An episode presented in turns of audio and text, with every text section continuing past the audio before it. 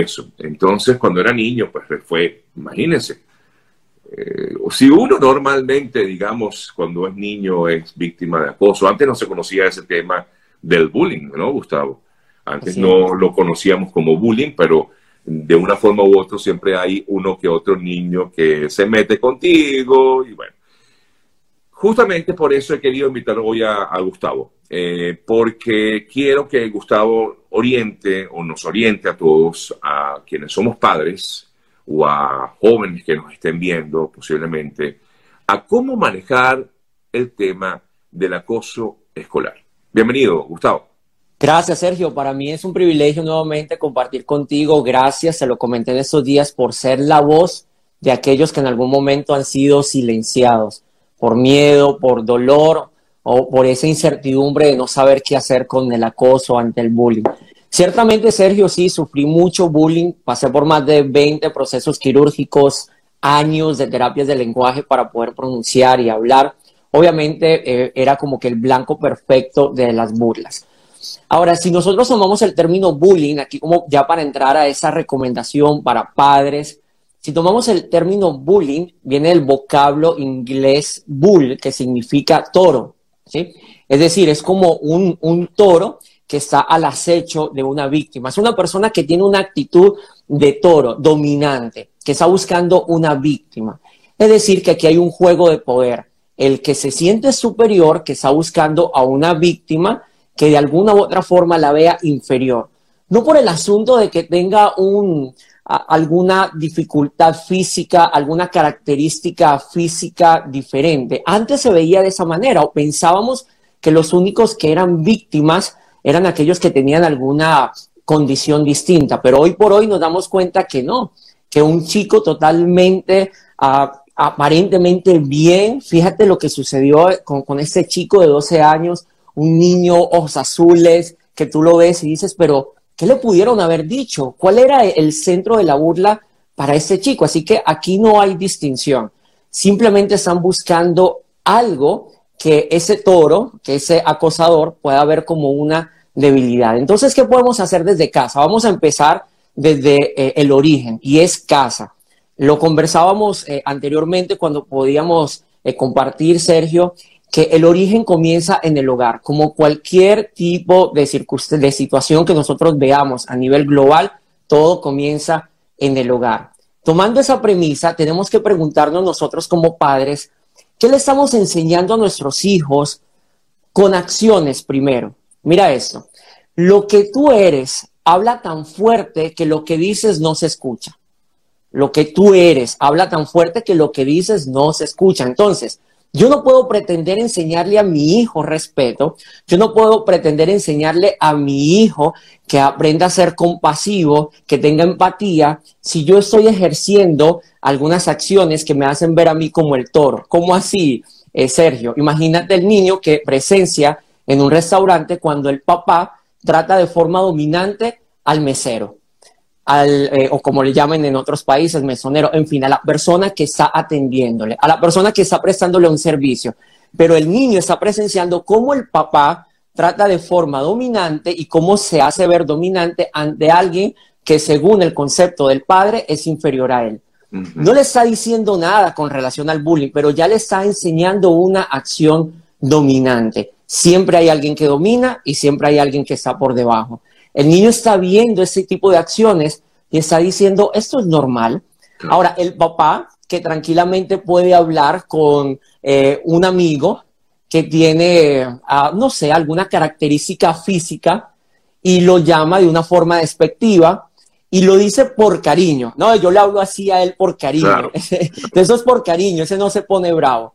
Y tenemos ese mal concepto, Sergio, de que llamar a una persona por una cualidad distinta eh, y ya que la persona no se está defendiendo, es porque no le afecta, porque no le hace daño, y esto es un asunto de adultos y nos reímos y a nadie le pasa nada. Eh, te atajo allí porque efectivamente, por ejemplo, nosotros los latinos, y sobre todo voy a hablar de, mi nacionalidad, los venezolanos en, la escuela, nosotros teníamos todos un amigo, qué sé yo, el gordo, el negro, el chino, eh, el, qué sé yo, el... ¿ah? El alto, sí, cualquier, cualquier distinción, como bien me comenta aquí mi productor. O sea, el alto, si es alto, le dicen, qué sé yo, el, el, larguerucho, el que es bajito, le dicen el enano. O sea, digamos que de alguna manera eso también puede verse como, como, como esto, como bullying.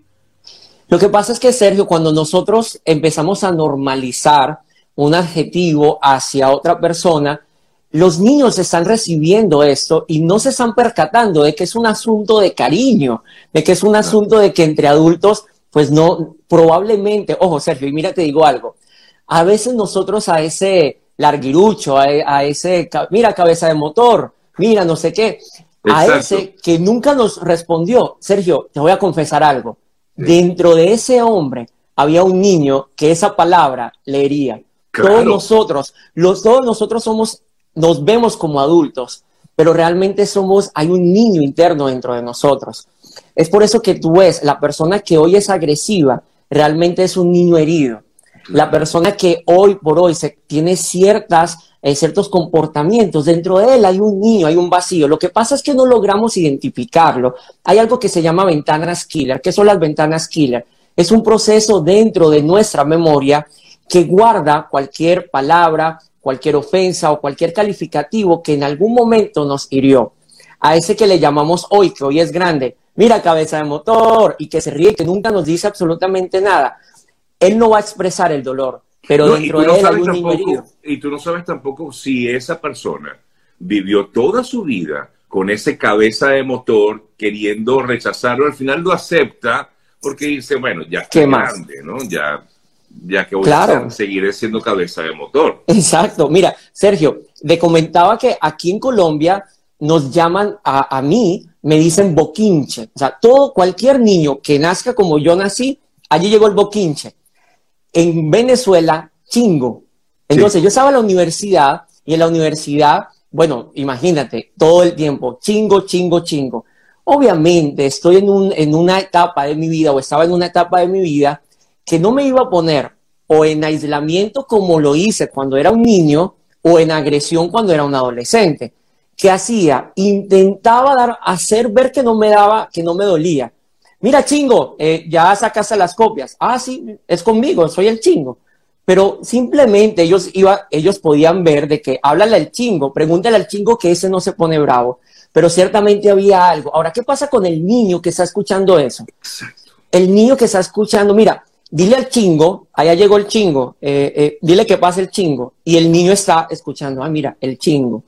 Y entonces esto es tan normal que es una conducta que se replica. Entonces, Sergio, fíjate, empecemos por allí.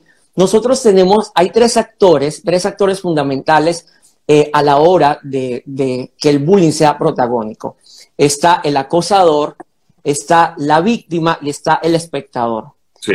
Yo no quiero como padre que mi niño sea el acosador, yo no quiero que él sea la víctima y tampoco quiero que sea el espectador. Yo quiero que él realmente sepa actuar con relación a eso. Entonces, lo primero, si yo no quiero que él sea el acosador, debo yo mismo, en mi diario vivir, ser empático, tratar a todos por igual, está entendiendo que ese cabeza de motor probablemente se llama Eduardo y prefiero decirle, Eduardo, amigo, ¿cómo estás?